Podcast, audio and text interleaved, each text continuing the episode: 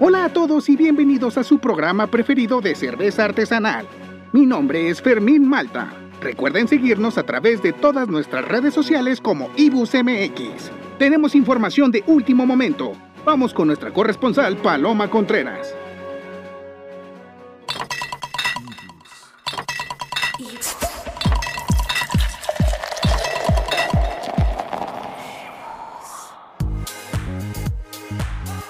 Amigos, ¿cómo están? Estamos iniciando esta segunda temporada del podcast de Ibus y em, queremos agradecerles a todos los que ya escucharon la primera temporada, a todos nuestros seguidores. Estamos a punto de llegar a los 60 mil seguidores en Facebook y les queremos agradecer a todos que estén ahí, que comenten, que le den like a nuestras publicaciones, que estén visitando nuestro sitio web. Queremos pues decirles que nos encanta escucharlos, nos encanta leerlos, que nos estén sugiriendo lo que quieren escuchar, lo que quieren ver.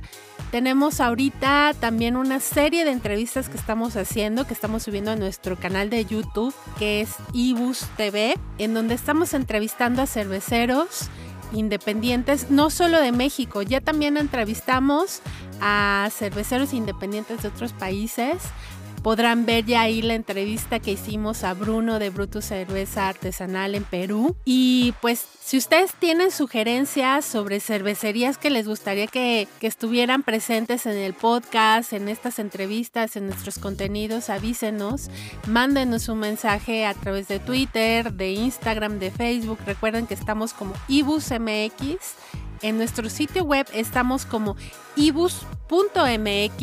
En YouTube búsquenos como ibus TV. Y este podcast lo pueden encontrar como la temporada anterior en Spotify, en Apple Podcast, en las principales plataformas de podcast disponibles.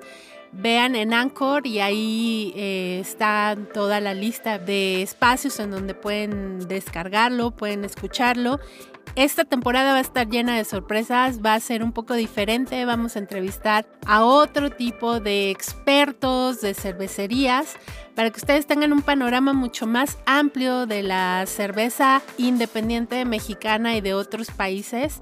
Y pues gracias por la confianza, escríbanos, también nos pueden enviar un mensaje por WhatsApp al 5611 66 47 78. Pueden ver también el enlace ahí en nuestro sitio web ibus.mx. Pues no dejen de enviarnos sus comentarios, sus sugerencias y en esta ocasión vamos a abrir este podcast, el primero de esta segunda temporada, con el ganador de Mash Homebrew Cup 2020, esta copa amateur que eh, hace unas semanas tuvo su evaluación y el Best of Show. Prometimos que una de las cosas que íbamos a hacer como patrocinadores de esta Copa Amateur era entrevistar en el primer episodio de esta segunda temporada al ganador. Él es Pedro y va a estar platicando con nosotros sobre su cerveza. Pero primero quisiera platicar con eh, Lucy Carrillo. Ella es directora y organizadora de esta Mash Homebrew Cup y ella nos va a platicar sobre lo que pasó en esta copa, cómo se dio, qué resultados tuvieron y pues vamos a platicar con ella. Pues cómo fue el desarrollo, cuántas cervezas eh, se inscribieron, cuántas entradas tuvieron y cómo sentiste los resultados de esta primera edición.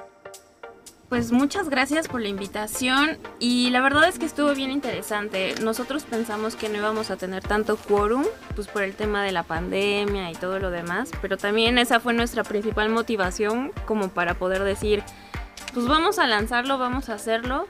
Y tenemos, bueno, más bien entraron 98 entradas, de las cuales 50 fueron de la Ciudad de México Tuvimos 20 del Estado de México y tuvimos otros participantes eh, como Baja California, Querétaro, Quintana Roo, Jalisco, Campeche, Chihuahua, Guanajuato y Coahuila.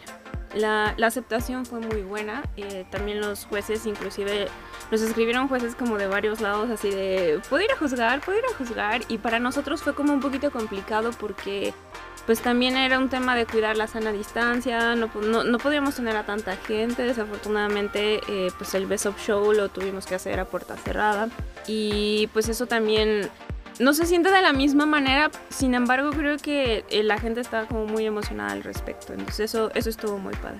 Mucha gente pudo ver como la, la transmisión del Best of Show pero para quienes no están como muy familiarizados con, con la dinámica que se genera en una copa, ¿podrías platicarnos más o menos el general del proceso desde la recepción, evaluación y el best of show? Sí, claro.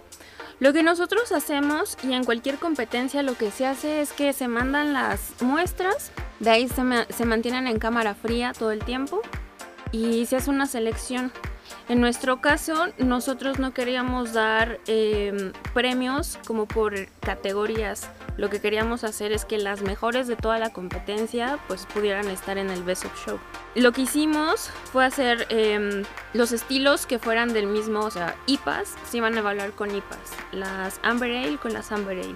Si en dado caso había algunos estilos que tuvieran menor cantidad, pues evidentemente los teníamos que englobar con algún otro que fuera como similar para que también los jueces tuvieran pues más, más armas como para poder decir esta sí está bien, esta no está bien.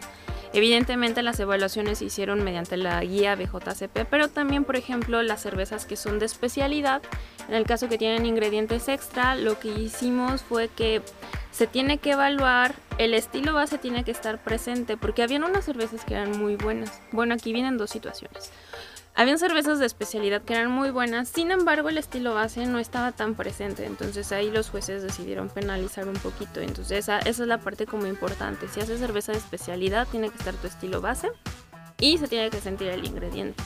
Y en otros casos habían cervezas que eran muy buenas pero estaban mal catalogadas, entonces ahí viene también otra diferencia, entonces por eso es muy importante como revisar muy bien la guía y decir check, check, check, check, porque si no hay que buscarle de otra manera, ¿no?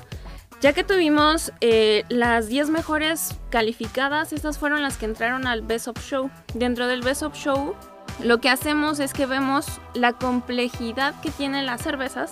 O sea, no es lo mismo tener una American Stout que podría ser medianamente sencilla, tener una cerveza lager, que la, la, complejidad para elaborarla se vuelve muy, muy importante para ese, ese punto. Y lo que hacemos es que ahí servimos todas las cervezas, se evalúan todas las cervezas para que todas estén en la misma temperatura y todas tengan las mismas condiciones. De tal manera que si hay alguna cerveza que sea de mayor graduación alcohólica, no tenga puntos por dejarla mayor tiempo. Eh, esa es la manera en cómo se evalúa y ya los jueces van determinando cuáles sí, cuáles no. Y, y ya ellos delimitan los tres primeros lugares. Oye, padrísimo que el 50% no eran de la Ciudad de México, ¿no? en, una temporada en la que hay problemas en los envíos y todo, 50% no eran de la Ciudad de México y que eh, una cuarta parte eran de estados que están en, todo el territorio nacional. Entonces, Está muy padre porque para hacer una primera edición, yo creo que fue como muy esperado para la gente inscribirse y pues muchas felicidades Lucy. Ay, gracias. Vimos a los jueces muy contentos, vimos a los jueces este pues siempre lo hacen, pero los vimos muy involucrados. Y pues algo que les quieras decir a tanto a los participantes como a los patrocinadores, a los jueces que estuvieron participando en esta primera edición? Pues para empezar a todos, muchísimas gracias por darnos la oportunidad a lo que somos nuevos. Eh, sabemos que nunca vamos a llegar a, a, niveles tan altos, o tal vez sí no lo sabemos, pero, pero el que pudieran confiar con nosotros, eso nos motiva a nosotros a seguir haciendo las cosas bien. Afortunadamente he tenido oportunidad de, de visitar otras competencias en otros países, entonces como que me da cachitos de cosas de que hay que mejorar, que hay que hacer. Y, y de repente, por ejemplo, en algunas competencias a veces nos dan comida súper especiada y nosotros como jueces no debemos de comer nada así. Yo dije, no, en la mía no va a haber nada de eso. Que tengan el paladar limpio, darles como mucho espacio. Lo que procuramos hacer en esta edición fue darles espacio suficiente para que no se saturen, porque evaluar cervezas es muy pesado y muy cansado. Entonces era tienen una, primera ronda, descansen, coman algo, tranquilícense, de, de nuevo otra así, porque si no llega un punto en que dices, ya, ya me saturé, ¿no? Entonces se vuelve muy complejo. Muchas gracias a los jueces, a los jueces que vinieron de otros estados que que nos apoyaron incondicionalmente, se los agradecemos muchísimo. Creíamos que, que, pues nada más íbamos a funcionar con los jueces de la Ciudad de México, pero sinceramente el hecho de que entraran más etiquetas, eso nos ayudó mucho a poder invitar a más. A los patrocinadores que indudablemente, y muchas gracias Ibus, eh, han confiado mucho en nosotros y creen mucho en nuestro trabajo, entonces se los agradecemos infinitamente porque sin ellos pues no hubiéramos hecho gran cosa. Y pues a todos los participantes, gracias por la confianza y nos vemos en el 2021. Perfecto, sí, ya estamos más que listos para la siguiente edición. Y no, gracias a ti, Lucy, por la confianza. La verdad es que, fue bien padre trabajar contigo, poder platicar con todos los jueces. Y ahora que eh, en un momento vamos a platicar con eh, el ganador del Best of Show para que nos cuente cómo, cómo fue que, hizo esta cerveza, qué cree que, fue lo que lo hizo eh, pues merecedor de este reconocimiento. Y pues gracias Lucy, nos vemos el próximo año. De todos modos vamos a estar platicando con Lucy sobre lo que están haciendo en Itañeñe y en Patacán. Pero para este tema de la Mash Homebrew, por favor estén muy pendientes porque vamos a estar haciendo cobertura y les vamos a estar avisando cuando se lance la convocatoria. Pues muchas gracias, Lucy. Gracias a ustedes. Ibus. Tu cerveza tiene un espacio en Ibus. Si quieres promocionar tu cerveza, pide informes en buzón.ibus.mx. Ibus, tu guía de cerveza artesanal. Ibus. Pues estamos aquí con Pedro Ortiz, que fue ganador del Best of Show de esta primera edición de Mash Homebrew Cup 2020. ¿Y cómo estás, Pedro? Bienvenido aquí a, Ibus, a esta entrevista, inaugurando esta segunda temporada. En este primer episodio de esta segunda temporada nos da mucho gusto recibirte aquí en nuestro estudio de, de Ibus para que nos platiques sobre pues cómo fue el proceso de, de, elaboración de esta cerveza, cómo es que decidiste inscribirla, cómo te enteraste y todos los pasos hasta que te dijeron que tú eras el ganador del Best of Show. Platícanos cuál es tu experiencia como homebrewer, cuánto tiempo llevas eh, como homebrew cocinando cerveza. Bueno, bueno, pues antes que nada muchísimas gracias por, el, por la invitación, verdaderamente una sorpresa, una sorpresa, yo soy un apasionado de apoyar a los, los concursos de los homebrewers, ahorita te platico cómo, cómo es que llegué aquí y pues realmente sorprendido, sorprendido muy gratamente por el, por el triunfo, por el Best of Show, eh, con una cerveza que verdaderamente yo nunca pensé que pudiera ganar, ¿no? Le tengo muy buena fe, pero no era ahorita su momento, ya lo platicaremos. Y pues bueno, mira, disectando un poquito las preguntas, yo creo que es un chorro de información, ¿no? ¿Cómo llego yo al mundo de la, de la cerveza artesanal, ¿no? Y al, y al homebrew. Mira, mi primer contacto con la cerveza de una manera formal fue más allá de, pues, como un consumidor habitual, ¿no? Como un consumidor ocasional. Fue hace como 15 años, yo estuve a cargo de las tiendas extra de Grupo Modelo. Y pues ahí fue el primer contacto, ¿no? Pues para entender la dinámica de un producto, pues con un, con un volumen de distribución verdaderamente monumental de producción y pues un mercado absolutamente copado aquí en México, ¿no? Saliendo de ahí, pues te queda, te queda la idea de, oye, qué interesante y a los pocos meses conocí a José Miguel García, ¿sí? de la Barraca Valenciana, este, un gran chef mexicano, que él empezó, él, me comentó que iba a empezar a, hacer cerveza. Le dije, oye, cuando sepas avísame, me interesaría, pues nada más desde la perspectiva de como, como tú me puedes decir, oye, me interesaría aprender a, a cocinar un pastel, ¿no? A los pocos meses me habló, estaba dando cursos y te soy totalmente honesto, fui para que me dejara ya de hablar. Me apareció un día, un sábado, ahí en la tienda en, Coyoacán, ahí en Aschela. Y pues estuvimos ahí una, experiencia interesantísima, ¿no? Padrísima, en el cual dices, oye, hacer cerveza es un proceso bien padre, que se puede hacer en casa, ¿no? Que se puede hacer, pues desde una perspectiva razonablemente buena, con un equipo, pues caserito, ¿no? De ahí me compré un par de libros, empecé a leer, empecé a documentarme un poco Entonces, pues para mí resultó ser el, hobby ideal, ¿no? Dejas ahí un par de, lotes fermentando, le vas leyendo y llegas a, los, a los siguientes días a ver qué ocurrió, ¿no? Digamos que es una perspectiva bien, bien, bien general, ¿no? Y pues obviamente te empiezas a meter, ¿no? Seguíamos yendo ahí a Tuchela y este, me sigue invitando Miguel a los cursos, íbamos ahí apoyando un poquito a, las personas que llegaron a aprender. Y eso, pues, como todo, ¿no? Yo creo que, como dice el dicho, el que, el que quiere aprender hasta del tonto aprende, ¿no? Entonces, no desde una perspectiva peyorativa, sino, oye, cada curso y cada momento, en cada interacción con gente que se decide a poner grano en agua para posteriormente fermentar, es un aprendizaje pues empecé luego ya a concursar cervezas, ¿no? Yo creo que pues el hecho de tu poder hacer una buena cerveza, necesitas a alguien profesional que te diga por dónde vas. Y a mí en lo personal, pues siempre lo que me gustó es, oye, hacer cerveza y cerveza buena. Y es en el momento en el cual empecé a concursar y por obvia razón, eh, teniendo la, retroalimentación, es en el momento en el cual empiezas a mejorar, ¿no? Empiezas a corregir tus procesos, empiezas a innovar un poquito con tu equipito casero, ¿no? tú y el Erita y ahora le haces una entrada de estas características, ahora compras tal, tal, tal acoplador, eh, una olla de tales de, de, tal volumen, etcétera, etcétera, etcétera. Los ingredientes, oye, me empecé a meter muchísimo la levadura líquida, ¿no? Empecé a ver que, que, que pues estar, eh, aprender a utilizar la levadura líquida, pues te, da, te abre un espectro amplísimo, amplísimo este, más allá de la, de la levadura seca, ¿no? este, muchísimo más amplio. No es que la levadura seca sea mala, pero yo creo que es un producto pues hecho para utilizarse sencillamente y fácilmente. Y pues en ese momento es cuando yo empecé a crecer, la verdad.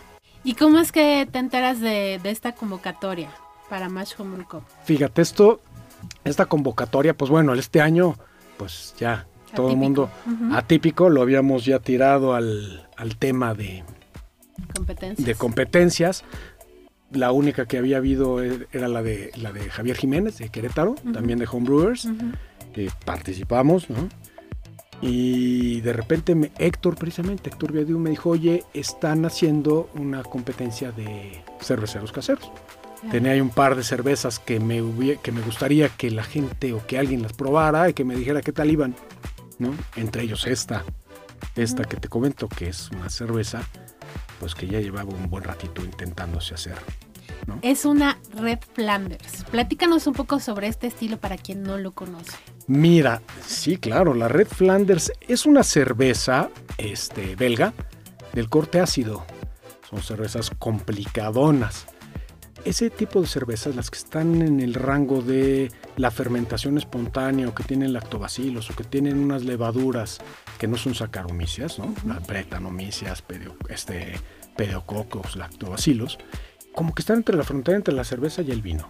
Entonces, fíjate que esta Red Flanders, yo una vez, yo una vez eh, estaba probando una cerveza, se llama Duquesa de Borgoña, y me gustó muchísimo porque es una cerveza precisamente así. Imagínate que es como un lambrusco, un poquito más ácido, pero con la base de malta, ¿no? Entonces se me hizo interesantísimo, algo totalmente diferente a mi concepto de cerveza. Dije, yo quiero aprender a hacer esa cerveza.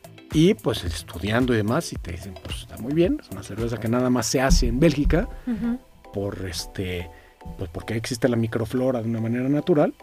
Curiosamente coincidió con un viaje a Tequila, Jalisco, y, de repente me paré en una tonelería y conocí ahí a un, barrilero y le dije, oye, ¿me vendes un barril de para 20 litros? Sí, señor, ¿cómo no? Dije, este me va a servir para esta, ¿no? Porque tiene, tiene que llevar un perfil maderado, tiene que llegar durante bastante tiempo y demás. Entonces, esta cerveza, fíjate que es curioso porque primero tiene que ser fermentada de una manera limpia, ¿no? Con una levadura limpia. Y posteriormente, cuando lo pones a añejar, ya le adicionas este tipo de microorganismos, ¿no? Y la tienes que dejar ahí. Pasan los meses y te asomas y ya ves que se hizo una película este, blanca espantosa encima, ¿no? Pero pues así es, ¿no? Pues ya la primera vez que la saqué, la saqué, la primera salida de esa cerveza habrá sido a principios del año pasado. Me supo espantoso, súper ácido, un ácido muy agresivo. Entonces, bueno, siguiendo leyendo, dicen, ah, pues es que estas, además, luego hacen las, las mezclan, hacen el ensamble, un blend, ¿no? En el cual es una cerveza del mismo estilo, pero más joven, no está tan profundo la acidez, que el dulzor todavía esté bastante presente, y vas haciendo tus mezclas, ¿no? de entrada fue, oye, está muy bien, ¿no? ¿Cómo le puedo hacer para que esto, para que ocurra, ¿no? Para mi gusto, inclusive esta cerveza sigue siendo una cerveza con perfil demasiado ácido, pero lo que haces aquí es que empiezas a medir esa acidez, ¿no?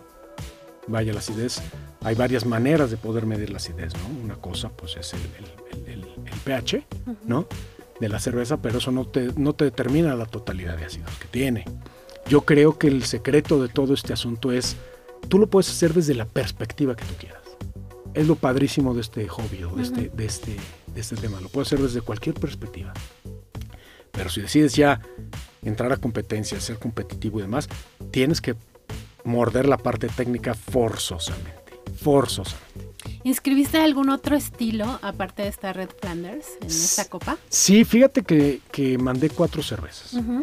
Mandé esta Red Flanders, mandé una, una, una Belgian Golden Strong, añejada en barrica, que a mí me gustó muchísimo. Este, ¿qué otra mandé? Ah, mandé una We Heavy, que es una, una, escocesa.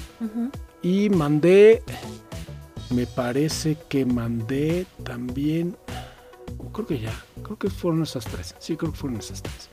Y este, y pues esta fue la ganadora. Yo tenía, yo pensé que la belga le iba, le iba, le iba mucho mejor, ¿no? Es un perfil bien interesante que tiene la madera muy, muy, este, muy presente. La parte astringente fue algo que me criticaron. Me dijeron, oye, está muy bien, el perfil base está muy bueno, pero, eh, pero la, la, la, madera todavía se necesita percibir un poquito más y queda un poco astringente. ¿Con esta Red Flanders has ganado en otras competencias? Este, no, no, no, no, no. Pero si sí has ganado otros reconocimientos en otras competencias amateur. sí, de hecho también gané el Best of Show en Cerveza México el año pasado, pero esta fue con una Italian Grape. Es una cerveza que se hace, este, que, la, que es una base de una cerveza, pero que también lleva un mosto de uva, ¿no? Esta también yo jamás hubiera pensado, pero fíjate que estas dos coincidieron en el, en el, en el concurso de cerveceros de Occidente, que es, es en Guadalajara. Mandé la Red Flanders y mandé esta, la Grey Pale. La Red Flanders fue donde, me, donde ubiqué que necesitaba hacer un blend, porque iba demasiado agresiva en acidez. Y esta, y esta Grey Pale obtuve muy buenos comentarios y dije, bueno, la voy a concursar, pero sobre otra categoría. Y fue cuando la puse en la Grey Pale y ganó en, en Cerveza México, la mejor cerveza casera del año pasado. Entonces, sí, sí se puede, ¿no? Sí se puede. A mí me decía, me decía Javier Jiménez que a mi gusto es el mejor cervecero casero de México, es un hecho. Hacer algo de una manera seria y de una manera bonita, que es educar a la gente. Desde la perspectiva del cervecero casero coincidimos muchísimo Javier y yo que es el semillero de los grandes cerveceros que vienen por delante. Te permite experimentar, te permite intercambiar, ¿no? Pero yo creo que eso es la ventaja y es la magia de la, del, del homebrew que te permite experimentar. Con esta experiencia que has ido adquiriendo durante pues todo este proceso en el que has estado como, como cervecero casero, ¿qué recomendaciones le, le darías a, a, quienes están empezando en esto, a quienes están queriendo cocinar su propia cerveza, experimentar, eh, elaborar sus propias recetas? ¿Cuáles serían como eh, los consejos básicos para que pues no desistan y, puedan empezar a experimentar precisamente. Yo creo lo primero es que se acerquen a un grupo de gente que ya lo haga. Porque hay tantas cosas, tantas, tantas, tantas cosas, tantos rincones que te permiten mejorar realmente rápido. Que pues a lo mejor no te va a dar a ti tiempo de leer o a lo mejor pues no dominas muy bien el inglés y esa parte solo no, hay un libro en español, no lo sé, ¿no? Este te permite probar lo que están haciendo también otras personas. Yo creo que leer muchísimo y concursar tu cerveza. A todos nos ha ido que de repente concursos que te las... Tú dices, esta es una joya y regresa con 15 puntos. ¿Por qué? Porque hay gente pues, profesional que se dedica a eso. hacerle caso este, a las personas que saben y asesorarse de una manera seria, ¿no? Vaya, para juntarte y echar la copa con los compas, pues está padrísimo, ¿no? Pero si lo que quieres hacer una cerveza rica, yo te recomendaría eso. Y en cuanto a la, a la guía de la BJCP, hablaban mucho los jueces de que es necesario pues definir muy bien tu estilo, de que, de que tienes que saber categorizarla bien, porque eso también te puede implicar que de pronto entre en una categoría y no tenga 100% las características que necesita tener. Por ejemplo, ahí tú cómo, tú cómo lo haces, cómo, cómo es que lo tienes muy, muy presente. Eso es con ensayo y error y yo creo que tocaste un super punto. El ejemplo que te ponía de la, de la Italian Grape, ¿no? Este, cerveza que ganó la mejor cerveza del Best of Show de Cerveza México el año pasado, pues en Guadalajara no ganó ni medalla. ¿Por qué? Porque estaba categorizado en otra categoría. O sea, ahí la metí, creo que una, la había metido con una Belgian Golden Strong en, madera, me parece. Y uno de los, y uno de los, este, con uva, ¿no? Con jugo de uva, y uno de los comentarios me dijo, oye, está muy bien, pero este yo creo que funciona mucho mejor en otra categoría. ¿no? Entonces, eso también te logra, te, te ayuda en ese tema. Necesitas a alguien que te diga, no, espérate, aquí ya se te fue de estilo, ¿no? O de una porter o una stout, también pues, son estilos bastante, bastante similares, ¿no? En el cual, pues, necesitas a alguien que sí tenga el paladar desarrollado para hacer eso. Y ojo, ¿eh? También, y, vuelvo, y voy a un punto, haciendo este tema y estando inclusive en el tema de los del homebrewer, el paladar se te afina. Es algo que se aprende. Y es lo que se aprende tomando cerveza. claro. ¿no? Y que lees y dices, esta cerveza sabe a tal, tal, tal, lo pruebas y dices, ay, sí cierto, ¿no? Nunca lo había visto así. Hasta que alguien no te dice qué es lo que tiene esa cerveza o qué es lo que puedes percibir, cuesta trabajo. Y dentro de tu experiencia, ¿en, algún momento te has acercado a, a cursos o certificaciones como, como juez o como cicerón o como alguna de estas certificaciones que hay ya para profesionalizarse un poquito más? Fíjate que empecé con el BJCP este, y de repente se me vino el tiempo encima y no presenté el curso.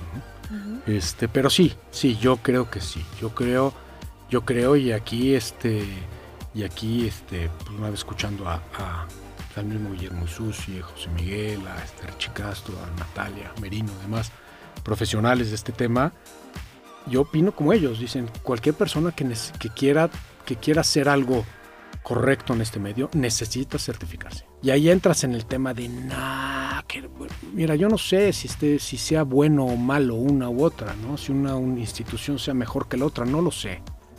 Pero lo que voy es que yo creo que es importante establecer un parámetro, ¿no? En el momento en el cual, en el momento en el cual eh, pues podamos dar una opinión informada con base a una referencia y sea correcta, yo creo que está muy bien, ¿no? Lo que no sé, lo que no, lo que yo creo que no es correcto es el decir porque soy alguien que he bebido cerveza desde que tengo cuatro años, soy un profesional. No necesariamente, ¿no? Yo creo que hay este, y lo ves en todas partes, ¿no? Hay, hay que ser lo, lo más objetivo posible. Uno de los concursos más interesantes que, me ha tocado ver es el que hacen este, en el reto de Bruselas. Ahí lo que hacen es que juntan este, a sommeliers de cerveza, juntan a distribuidores de cerveza, juntan a restauranteros y entre todos hacen el panel de evaluación.